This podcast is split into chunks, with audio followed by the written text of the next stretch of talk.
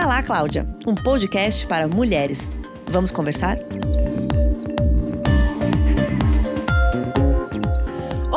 Vamos conversar sobre burnout, uma síndrome que atinge cerca de 30% da população economicamente ativa no Brasil. Além de mim, Alessandra Bales, editora digital de Cláudia, estão aqui também Isabela Marinelli, editora da revista. Olá, tudo bem?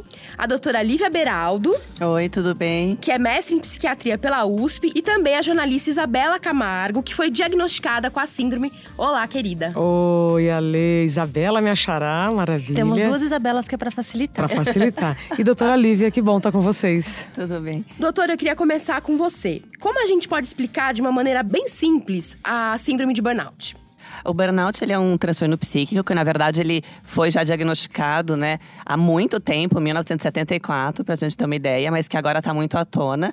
E que é um desgaste emocional e físico e emocional em profissionais que lidam né, é, em situações estressantes. Então, por exemplo, jornalistas, médicos, professores, policiais.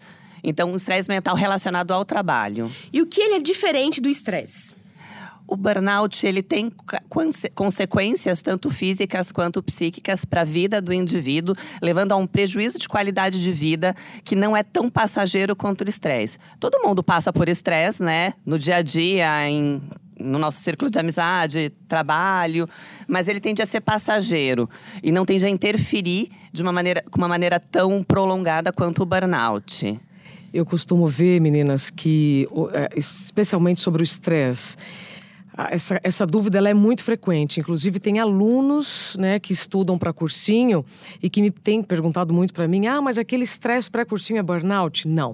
A gente também não pode banalizar o burnout, porque esta síndrome de burnout, inclusive agora com a própria OMS, né, que ela incluiu a síndrome de burnout é, como origem apenas ambiente de trabalho, porque antes da OMS, reconhecer que a síndrome de burnout era é, ocasionada no trabalho tinha muito preconceito dos médicos, dos peritos do INSS e também dos próprios empregadores. E agora com a OMS não.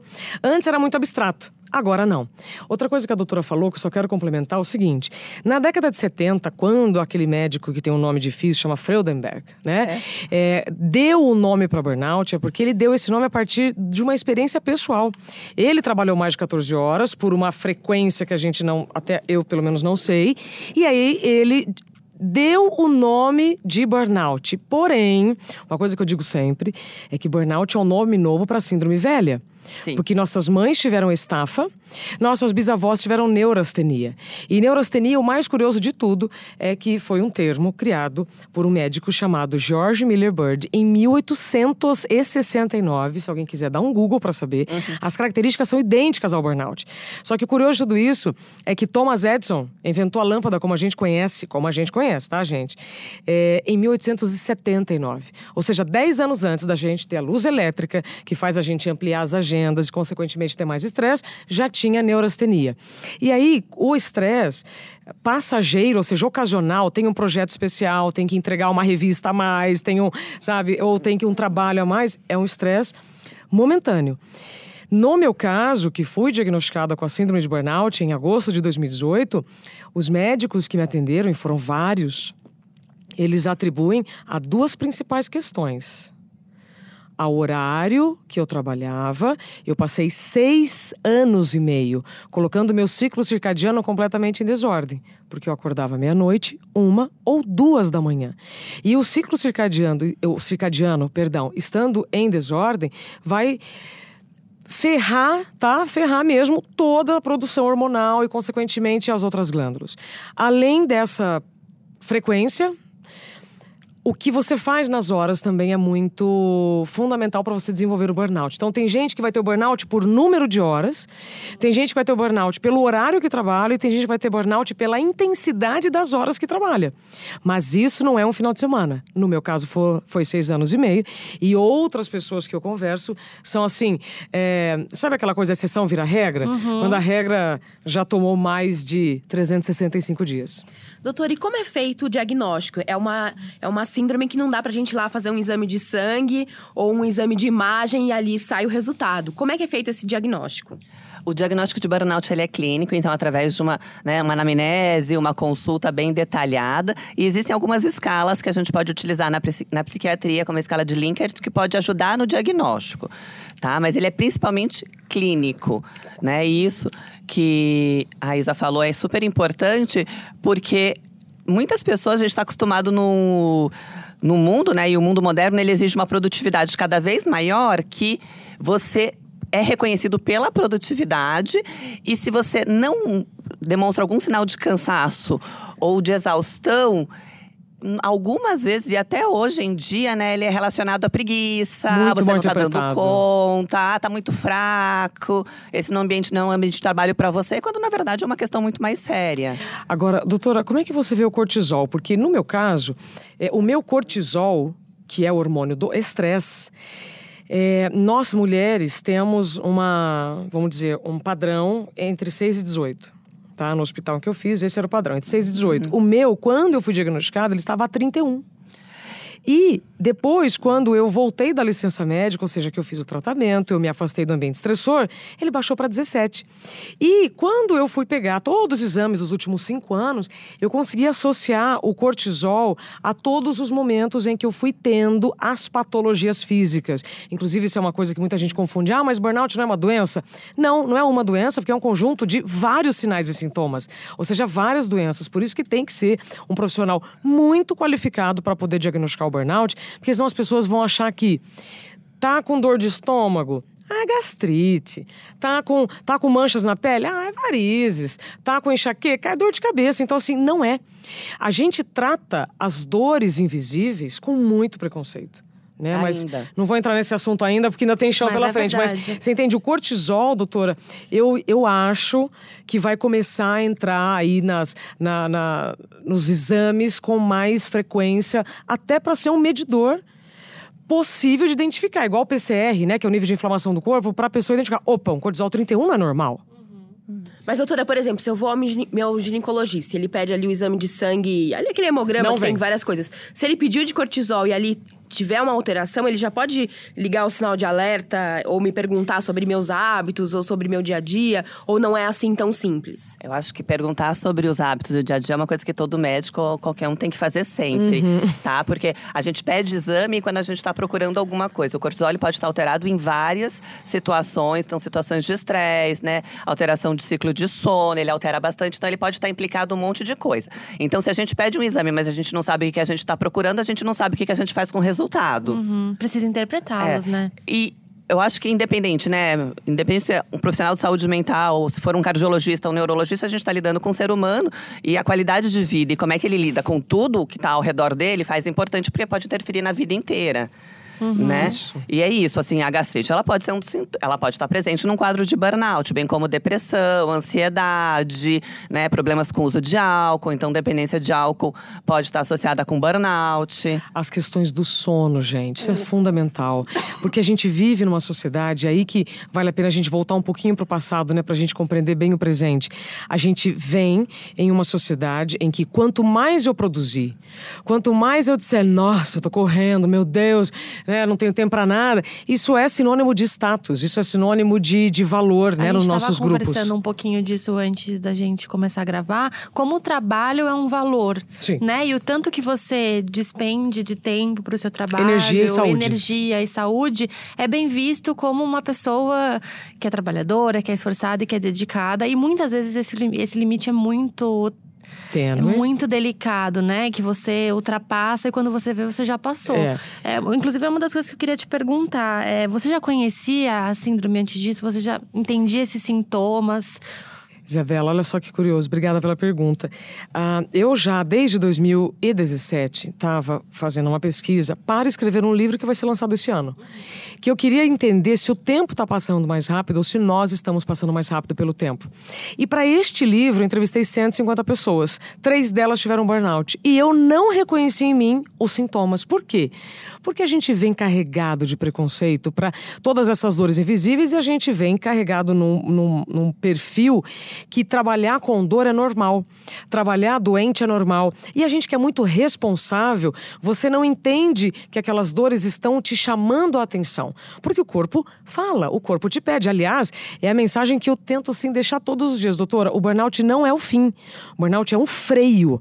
O burnout é um freio. Porque se você recebeu vários recados do seu corpo, quais são esses recados, né? Que aí são os sintomas que eu tive. Então, problemas relacionados ao sono, gastrointestinais, cardiovasculares, taquicardia, falta de ar, transpiração excessiva, até seu cheiro muda, porque seus hormônios são todos regulados. E você não parou, ou seja, você está achando tudo aquilo muito normal, vem o seu corpo. Ou, para quem tem alguma religião, eu respeito todas, vem Deus para mim e fala: pera lá, filha, você não está querendo parar, então nós vamos te parar. Então, o burnout, ele é talvez o último estágio antes de uma coisa mais grave ainda. O que seria mais grave? Um AVC, um infarto, ou até no Japão, que é a karoshi, que é a morte súbita por trabalho. Então, aqui no Brasil, a gente só está falando em burnout. No Japão, desde a década de 80, o governo já paga indenização para vítimas de karoshi. Pessoas, doutora, que morrem subitamente depois de trabalhar 100 horas por semana. Eu, então, não reconheci em mim, respondendo a sua pergunta, desculpa. A pessoa fala muito, hein, gente? É, eu não reconheci em mim os sintomas. Por quê? Porque eu achava que tudo aquilo era normal. Aliás, quando eu tive uma crise de pânico indo para o trabalho, ali foi né, o estopim para todo o burnout, eu achei que era porque eu tinha tomado uma kombucha. Sabe? Sabe a Uhum, kombucha? tinha te acelerado. Falei, ah, eu tomei uma kombucha, não tá caindo bem, tomei com uma azia, sabe? Para. Uhum. Tava completamente entrando em colapso. Não, e é, é muito interessante até essa volta no tempo aí que a gente fez, pra também tirar esse estigma de que é um problema da contemporaneidade, Não. né? Então, inclusive pode. é, Pode afetar é, pessoas da nossa família e a gente nunca percebeu, né? Também tem isso. Nossa, Isabela, sabe o que é o mais triste? É quando alguém da nossa família não reconhece aquilo como problema. Quando alguém da nossa própria família vê aquilo como frescura. Essa semana mesmo, eu conversei com uma jornalista. Nós não conhecemos pessoalmente, ela é de uma emissora de TV. Ela me ligou desesperada, Isabela, eu tô muito assustada. Porque eu tô com tal, tal, tal, tal sintoma, eu não consigo pensar, detalhe, ela trabalha há 14 anos, numa intensidade que só os jornalistas e outros profissionais que, que trabalham mais de 12, 15 horas, né, usando muito a parte intelectual e física, compreendem. Ela falou: meu marido não entende o que eu tenho, ele acha que é frescura. Mas isso é um estigma que ainda é muito comum com a saúde mental como um todo, né? Excelente. Assim, saúde mental ainda é, ainda é muito vista como preguiça, um julgamento de caráter. Total. Né? Então, a- que é uma coisa que a Associação Brasileira de Psiquiatria depende, defende todo ano, que é a psicofobia, né? Então, isso é muito importante ainda. Quantas outra- vezes a gente já não viu alguém que tem um quadro de depressão, um quadro de ansiedade, e aí a recomendação pra pessoa, ai, procura uma aula de dança. É.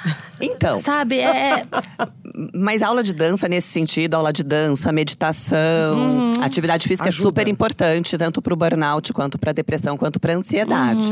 Né? O que eu acho que é a conotação como isso é pedido. Então, Sim, não ver sim. o- os sintomas como uma frescura. Ah, você tem tudo e por que, que você tá assim? Você tem um Ô, ótimo doutora, trabalho, e- por que, que você tá explica reclamando? por que, que isso é importante? Porque a aula de dança não é só a socialização, é também porque ela mexe com os hormônios, né? Sim, é tanto aula de dança, né? Atividade física, tem bastante estudo hoje em dia, meditação, mindfulness. Então ela libera bastante endorfina e, e outros hormônios que atuam tanto no relaxamento quanto no prazer. Tanto que já, é, já tem assim, mais de uma década que as empresas elas falam bastante do quê? De ter atividades laborais dentro do ambiente de trabalho. E que isso tem sido difundido cada vez mais, que é pensando na qualidade de vida do trabalhador. Falando de você, Isa, é, você teve uma crise de pânico no carro, é isso? Como é que Ah, foi esse processo aí? Isa, deixa eu só fazer um complemento aqui na Claro. fala da doutora, maravilhosa. É, a questão do prazer que você falou agora. Meninas que estão nos ouvindo. não tem burnout quem não gosta do que faz, pelo contrário. Burnout ele acomete pessoas que gostam muito do que fazem e justamente por isso trabalham muito. E justamente por isso amam mais o trabalho do que a si própria. O burnout é a ausência de si mesmo, é quando você está usando toda a sua energia, toda a sua capacidade para trabalhar. E aí, uma coisa que acontece muito no burnout, que é a despersonalização, que a pessoa ela não vê graça mais em nada, ela não quer mais sair, ela não quer mais dançar, ela não quer mais fazer coisas que ela não quer mais transar, ela não quer mais namorar, tudo perde a graça. Por quê? Porque o corpo dela está com um fiapo de energia, essa energia vai ser usada para o trabalho. Porque ela também tem responsabilidades financeiras. Ela também, no caso do Brasil, vive num país com 13 milhões de desempregados. Então, o medo de você falar o que você tem e perder seu emprego é muito grande. E outra, a doutora estava dizendo, né? As pessoas nem sabem dos direitos. Não, as pessoas elas desconhecem, por exemplo, que o funcionário, né, a pessoa que tem o burnout, tem direito a afastamento, né? E em casos graves, a aposentadoria por invalidez. Isso está previsto na lei. Ela não consegue não mais trabalhar. Como. como. é que ela não vai se afastar, né? E uh, o que eu queria compartilhar com essa história do amor ao trabalho Olha só, então vamos lá. Volta para o passado, revolução industrial, produtividade. Aí você tem é, linhas de trabalho que vão definir horários fixos. E agora a gente tem um trabalho que a gente sai dele, mas ele não sai da gente, que é o WhatsApp, que é o e-mail e tudo mais. E eu costumo dizer em algumas palestras para executivos que aquele cliente que te elogia por ter respondido um e-mail três da manhã não vai ser a pessoa que vai te visitar no hospital. Aquele, aquele trabalhador, aliás, é aquele, é aquele empregador, né? Posso falar no meu caso, que é, você fez o melhor que você pôde de todas as maneiras. É, e que na hora que você precisa, você não tem o apoio, essa é a realidade. Tá? É, é muito mais essa a realidade do que achar que aquele ambiente que você está se dedicando vai é, devolver para você o mesmo senso humano que você faria de repente com outra pessoa. Então não. Uhum. Então vamos lá. O sentimento de equipe que você teve para não abandonar aquele ambiente. Isso, perfeito, etc. perfeito. Então vamos lá. Então você tem responsabilidades dos dois lados. Você tem responsabilidades do lado da empresa que sabe o que está acontecendo, mas às vezes é, faz de conta que não está acontecendo nada. Aliás, outro dia, Lê, um diretor de jornalismo daquela emissora que você falou, que a gente não precisa falar agora, ele perguntou para mim o que, que eu posso fazer no meu ambiente de trabalho, na minha redação, para não ter o que você teve? Eu achei maravilhoso. Eu, voltei, eu voltei a ter esperança no ser humano, especialmente os seres humanos do jornalismo.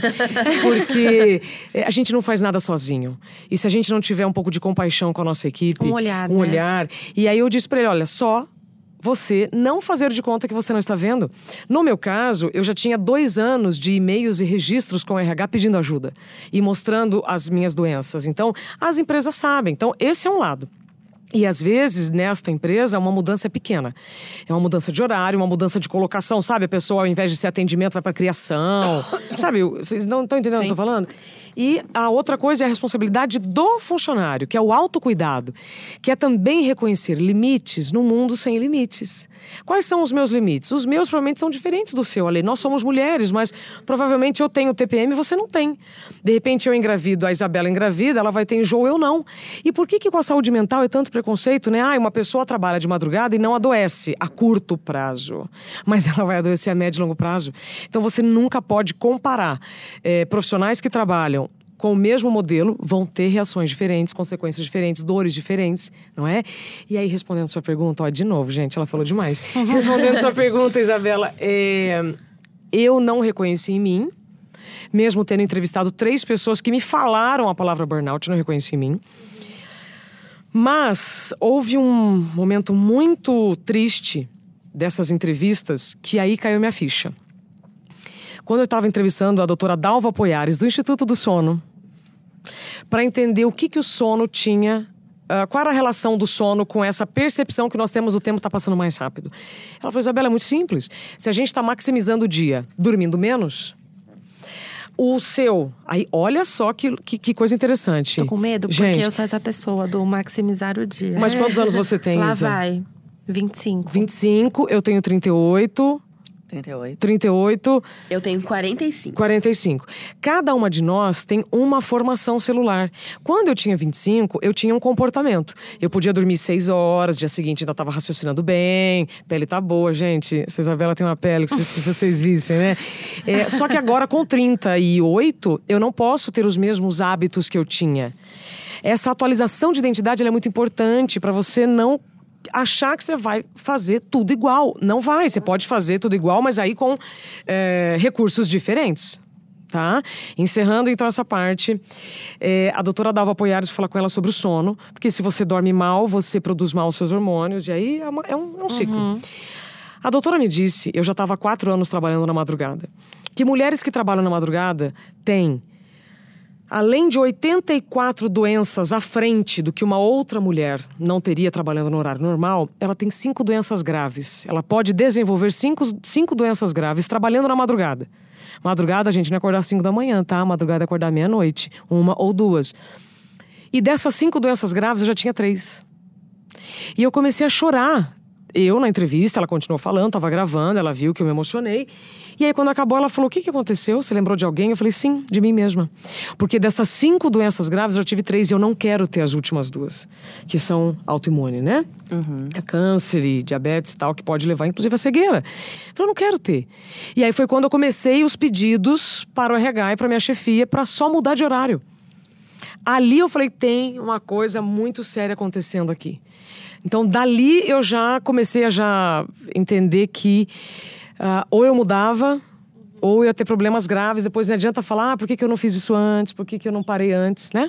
Mas como é importante o conhecimento nesse sentido, né? Porque de ouvir uma pessoa te te, te, passando uma informação, né? E compartilhando conhecimento com você, você conseguiu essa identificação. Acho que por isso que é importante da gente discutir. É, né? e no, nós, jornalistas e médicos, enfermeiros, uhum. doutora, vou passar já a palavra para você.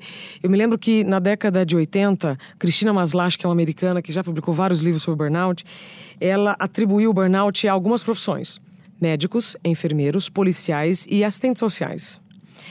Hoje, em 2018, 2019, perdão, você tem jornalistas, policiais. Por quê? São pessoas que não podem errar. O médico, quando erra, vira até reportagem na TV né? Sim. Uma enfermeira, nossa, um erro médico. O erro médico é, é, é, é, é ninguém tolera. Um policial quando erra, nossa, prejuízo para a sociedade, que perda tal. E um jornalista quando erra vira meme na hora. Então você trabalha sob uma pressão constante. Isso faz mal, né, doutora? Faz, faz. O mundo, às vezes, ele acaba sendo bastante, bastante cruel, né? Porque é isso. É isso que é importante frisar, que o burnout, ele está relacionado à profissão. Profissão. Né? Então, assim, eu tenho burnout, mas eu fico na minha casa, isso não é burnout. Pode ser estresse. É outra coisa. Que também precisa cuidado, não é para banalizar, mas… Então são as, são as profissões que têm maior contato com outros seres humanos. Uhum. Tá? Que, e hoje em dia uma coisa também que está passando muito na, na, na, mídia são os professores, sim, né? Que estão sofrendo sim. bastante violência, que tem Esqueci muitos professores se afastando. Uhum. Tá. É, antes da gente partir para o segundo bloco, né, no próximo bloco a gente vai falar um pouquinho sobre como o burnout atinge mulheres de uma maneira diferente. E aí eu já queria começar do básico. Atinge as mulheres de uma maneira diferente, doutora? Atinge mais uma vez, porque primeiro porque as mulheres estão no, no, ambiente de trabalho, né? E a gente não pode pensar que o burnout, que a, que a pessoa é só o trabalho, né? Então a pessoa ela tem todo o que envolve a vida dela, então a vida familiar, é, a vida social. E a mulher está cada vez hoje em dia tendo mais funções, então ela não é só profissional, então é mãe, é filha, né, tia. E isso a gente não pode quando entra no trabalho, a gente não deixa essas outras funções para fora.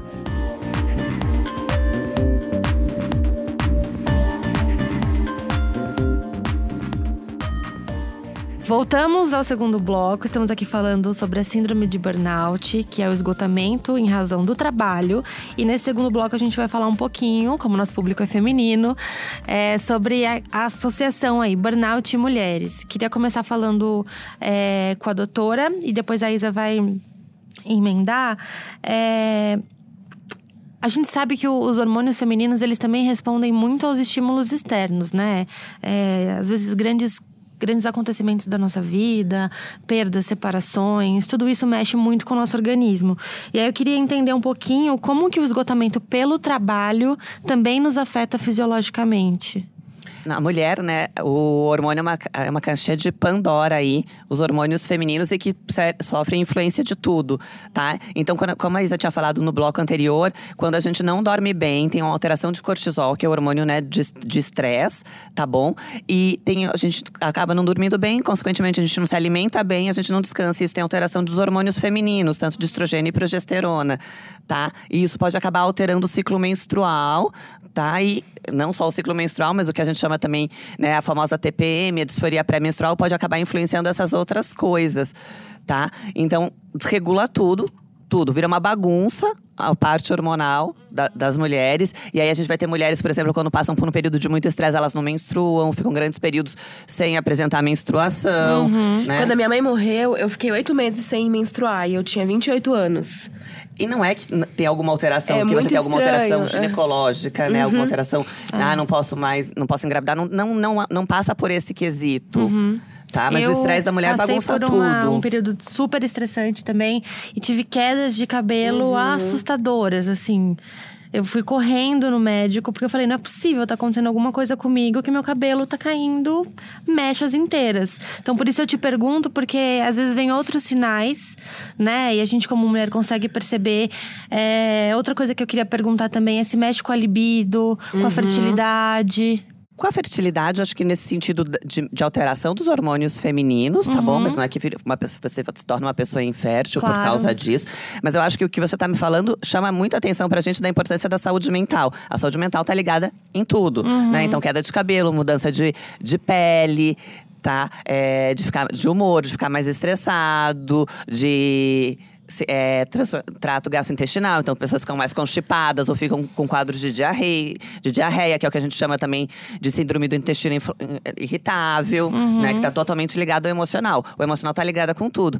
E quem que mulher que está estressada, ela consegue ter uma boa relação sexual? Não tem, né? A relação Repete, sexual. doutora, isso. Que mulher estressada consegue ter, porque assim, relação sexual de qualidade, tanto para o homem quanto para a mulher, é um conjunto de fatores. Né, assim, principalmente pra mulher, não é tirar a roupa e tá tudo resolvido. né? Tem como é que a coisa é feita, se você tá relaxada, não adianta você tá lá na hora Só do ato sexual pensando em 20 mil coisas que você tem que fazer, no trabalho que você tem que entregar, que horas que você tem que ir pro trabalho.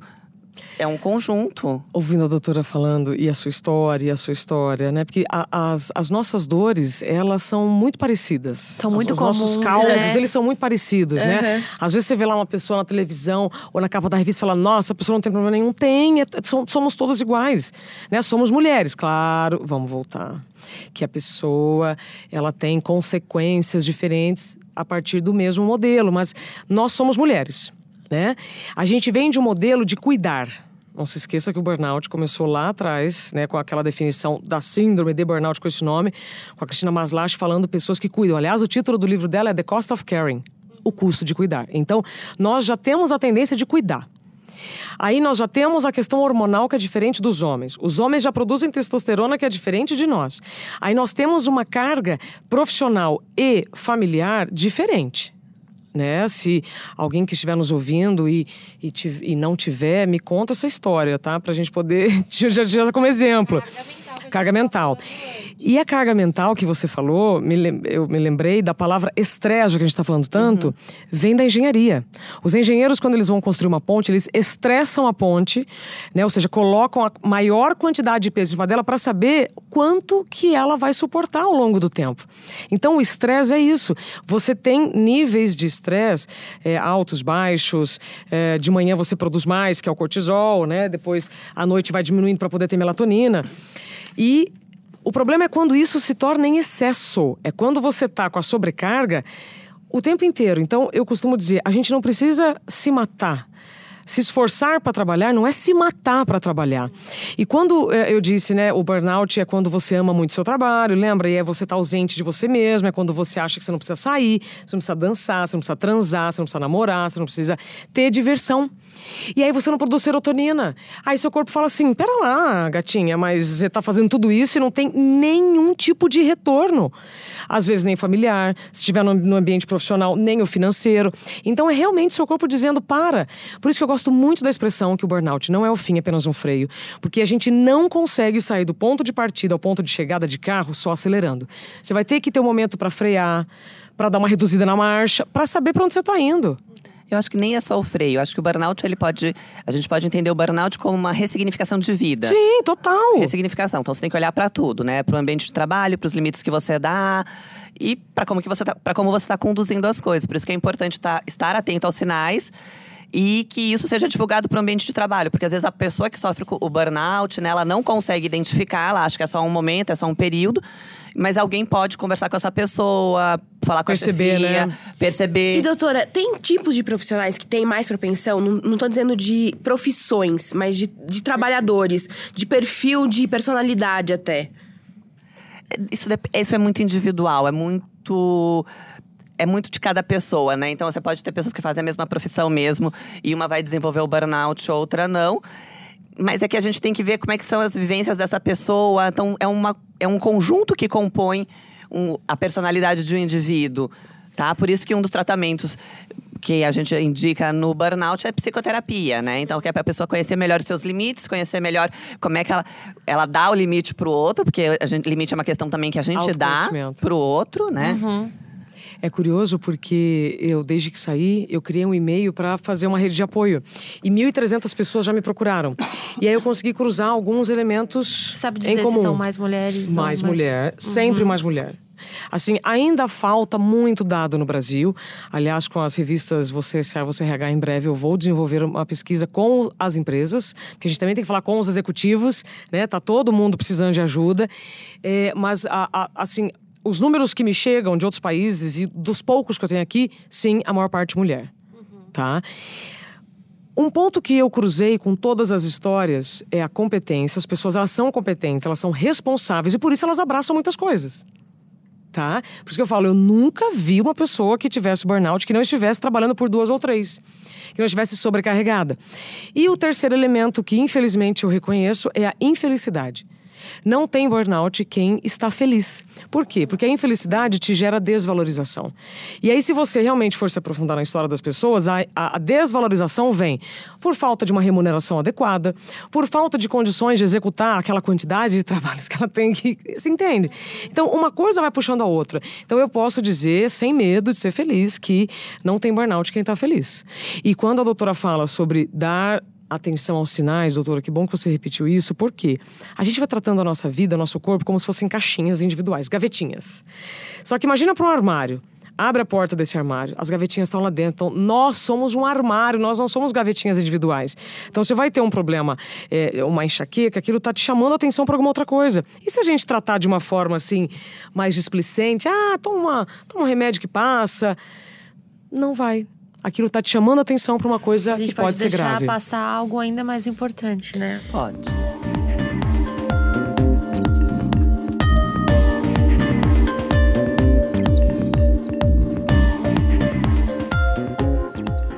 Bom, vamos para o terceiro bloco aqui do nosso podcast. Estamos falando sobre burnout, já falamos sobre burnout em mulheres, já falamos sobre sintomas e agora a gente vai falar finalmente sobre tratamento, porque tem tratamento, né, doutora? Tem, tem tratamento e a pessoa pode ficar muito é, recuperada, né, totalmente disso, mas que precisa tanto de um conhecimento e até uma boa, não seria uma boa vontade, né, do ambiente de trabalho, né, de uma, conscientização, cooperação. eu acho, uma conscientização do, tra- do ambiente de trabalho para propiciar um ambiente com maior qualidade.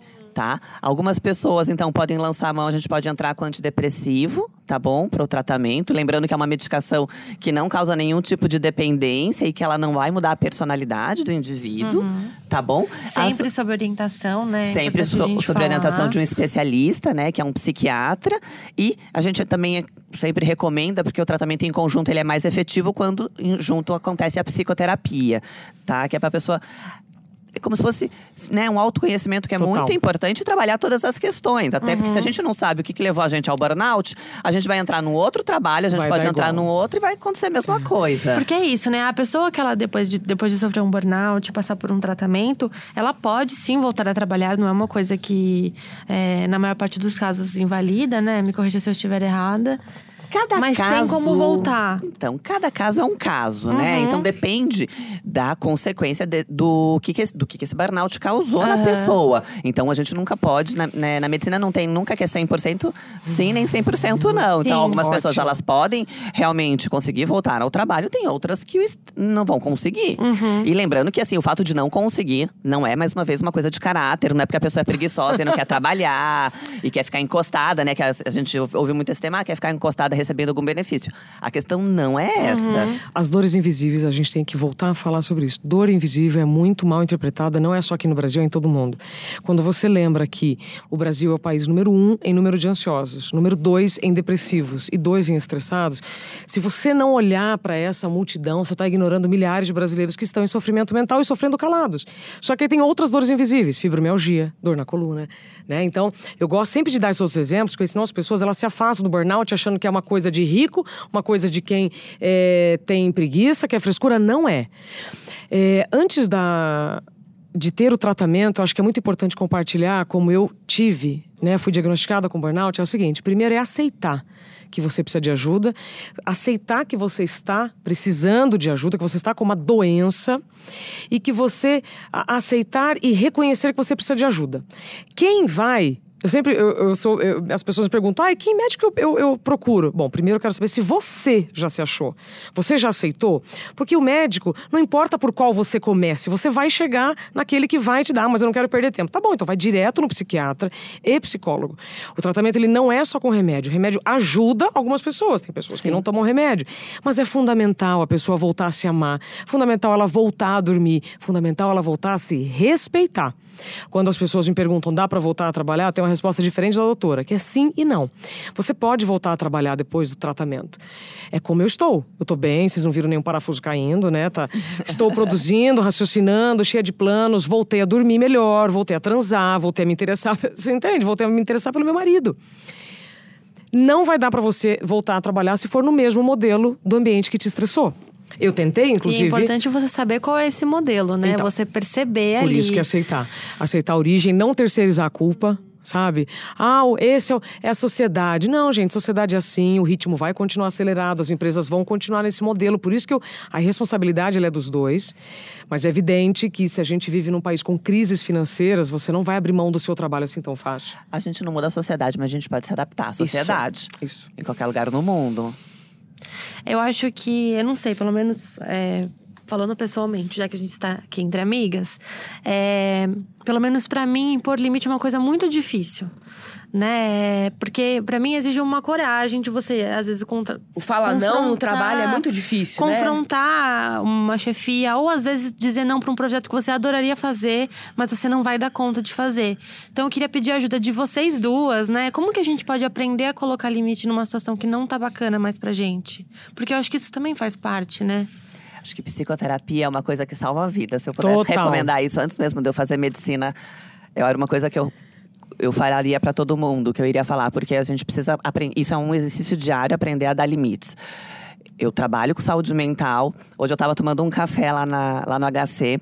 E eu conversando com uma amiga os meus 20 planos, que eu já tinha entrado numa outra pós-graduação, que eu ia começar uma outra formação. E ela falou assim: Lívia, você não acha que você está fazendo coisa demais? Isso. Você não pode deixar esse último projeto seu pro ano que vem? Perfeito. Tomando um café no, no Instituto de Psiquiatria. E eu falei, é, talvez. Começar a falar um não, né, para si, é, botando um pouco de ordem na agenda. Né, eu recomendo para as pessoas que é a famosa atualização de identidade que eu tenho falado também nos conteúdos. O que que é atualizar a identidade? É você reconhecer se você está no caminho que você sempre quis, se aquele sonho que você tinha ainda faz sentido, se o seu biotipo está condizendo com aquilo que você quer, sabe? E sobre você, Isa, o que eu vou te dizer, como eu já tive 25 anos e comecei como jornalista também. Amo. Fala que eu te escuto. É, eu vou dizer o seguinte. Ale, Isa, doutora e quem estiver nos ouvindo.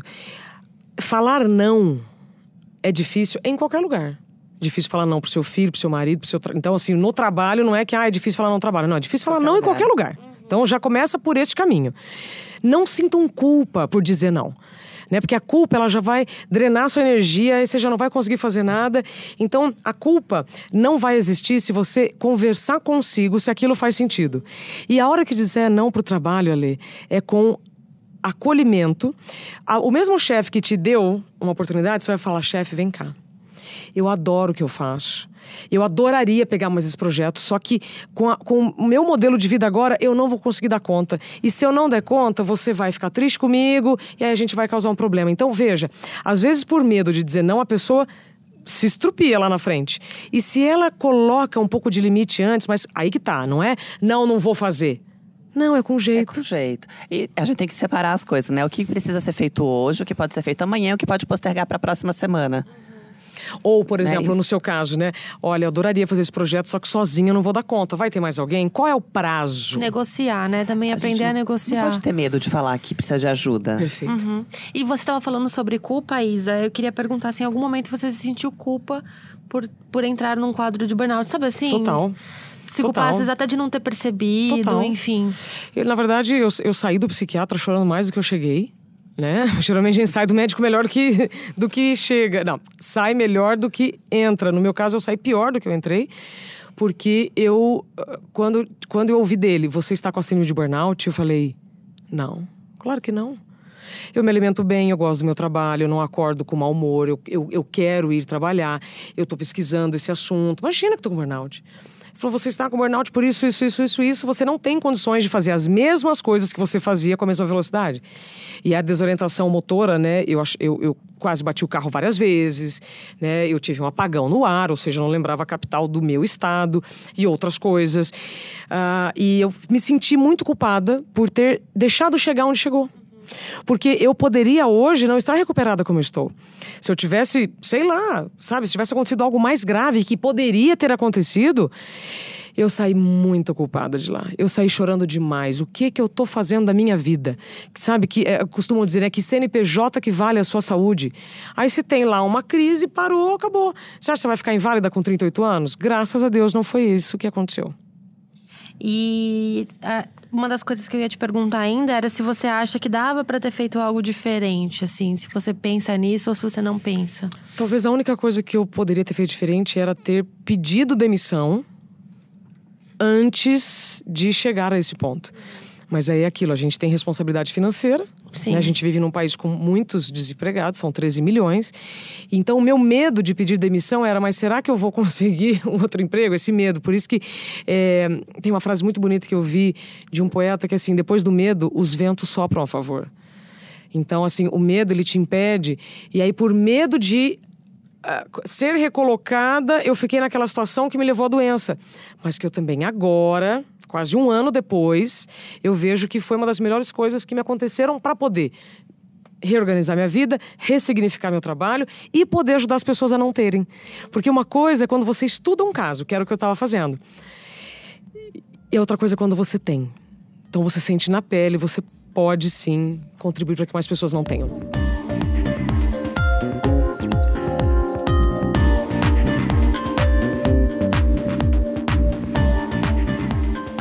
Bom, de volta ao nosso quarto bloco e último, infelizmente, porque esse papo podia rolar a tarde, a tarde inteira. Estamos gravando agora à tarde e a gente vai falar um pouquinho sobre o ambiente de trabalho, né? Que a gente já discutiu nos blocos anteriores que ele, ele tem uma interferência no modo com que a gente lida com o trabalho é, e também tem um fator humano, né? Que é o olhar e tudo mais. Então eu queria começar perguntando para as duas uhum qual, qual é o papel dos colegas de trabalho é, ou de identificar ou ao identificar alguém que está passando que, que, percebe que não está tão legal e até no pós na volta né de acolher. Qual qual que você acha que é o papel do, de um colega de trabalho? Eu acho que você falou a palavra que é mais importante que é o de acolhimento tá? Porque não cabe a, né, a ninguém, acho que, julgar ou falar alguma coisa, uhum. mas import, quanto mais campanhas eu acho que de prevenção ao burnout tiverem nas empresas, mais fácil vai ser para os colegas e para quem trabalha junto. Não precisa ser só os colegas, mas para todo mundo, né? Qualquer um da equipe,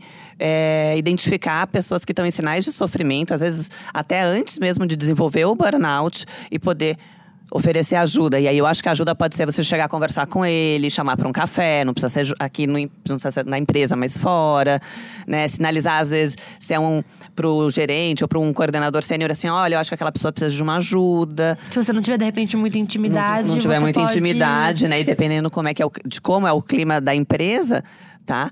E até da própria empresa desenvolver, acho que, ações, né, com os seus funcionários sobre o burnout e de melhoria de qualidade do trabalho, porque também não adianta a gente falar sobre o burnout. É serem feitas orientações e o ambiente de trabalho continuar a mesma coisa, não, não assim, repensar. massacrante, passando em cima do, das pessoas que trabalham. Mas, doutor, alguém que está desempregado pode ter burnout? O, o burnout, ele está relacionado a trabalho tá? Isso é importante. Então, a pessoa tem que estar tá desenvolvendo alguma atividade, tá?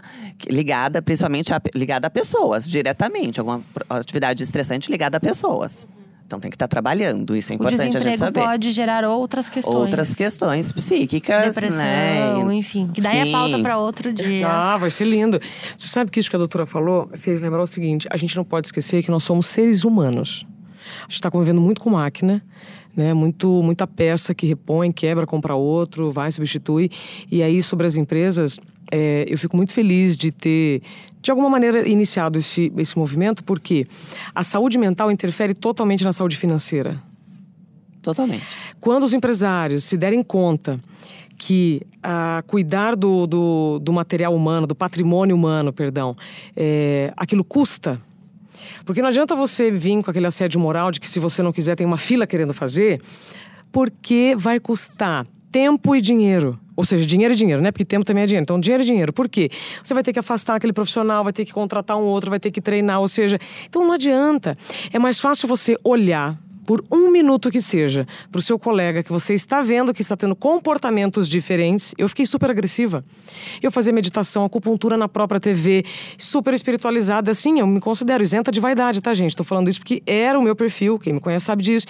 E eu fiquei extremamente agressiva. Então, tem uma coisa errada. Se você estiver no seu ambiente de trabalho, viu que alguém está com um comportamento diferente, como a gente falou do falar ou não, chega numa boa, tá tudo bem, como eu posso te ajudar? Mais do que posso te ajudar, é como eu posso te ajudar. Porque às vezes você pode me ajudar, sabe como? Fica Só tranquilo, daqui, daqui umas, umas, umas três horas a gente fala.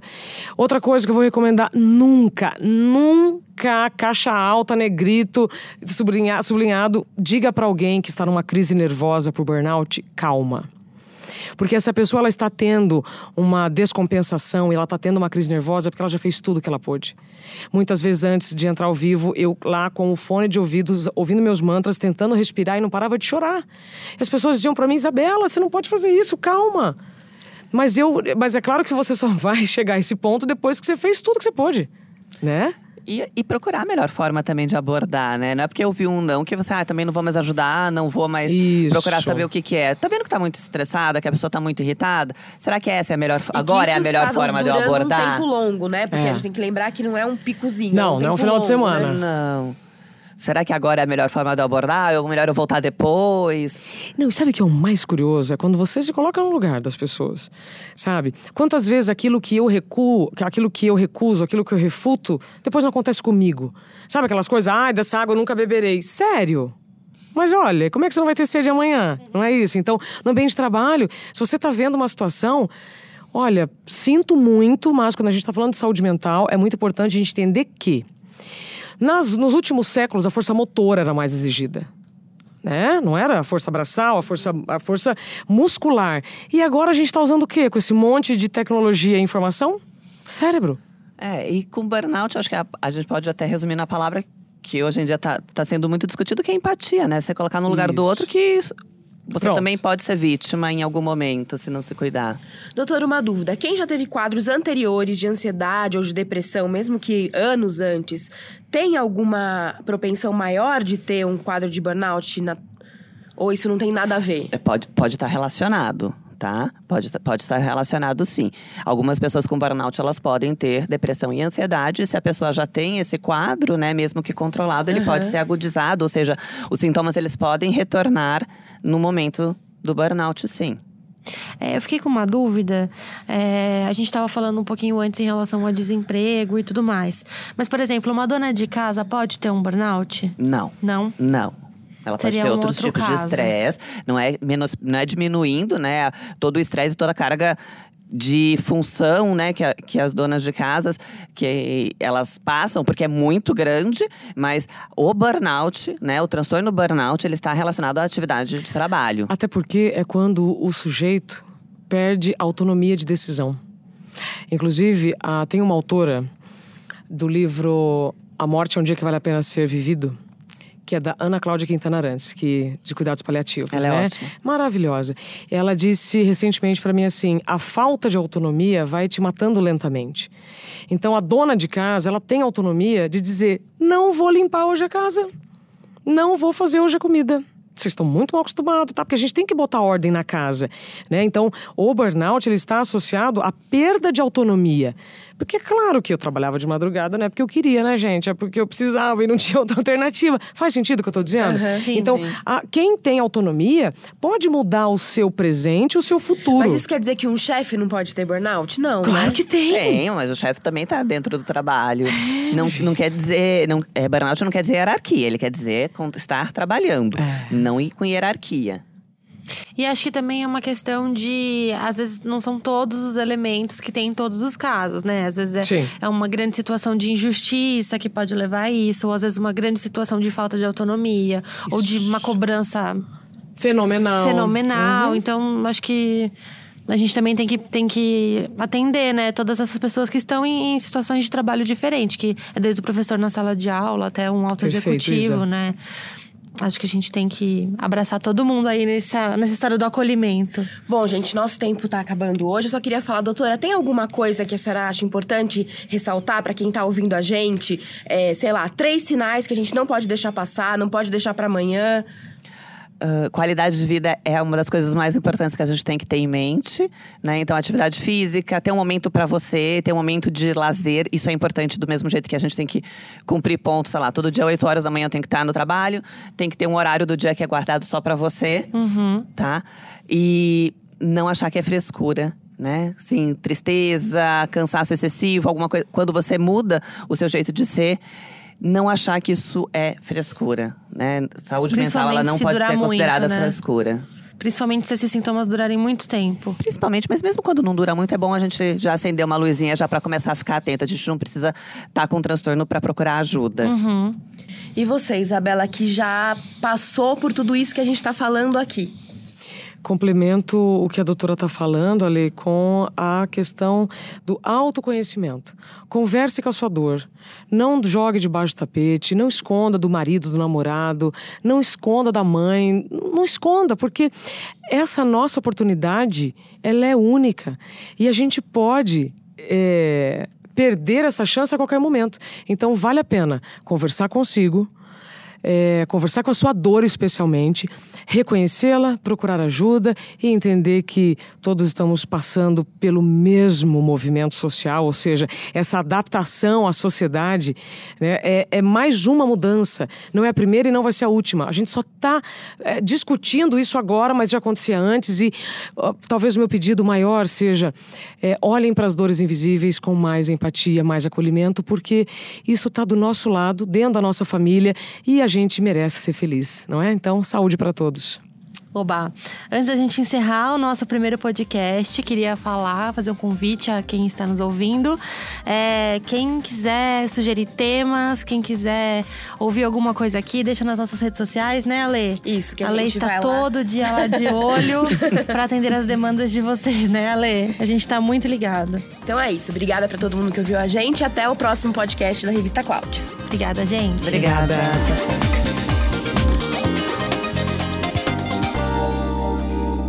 Você ouviu Senta lá, Cláudia, um podcast para mulheres.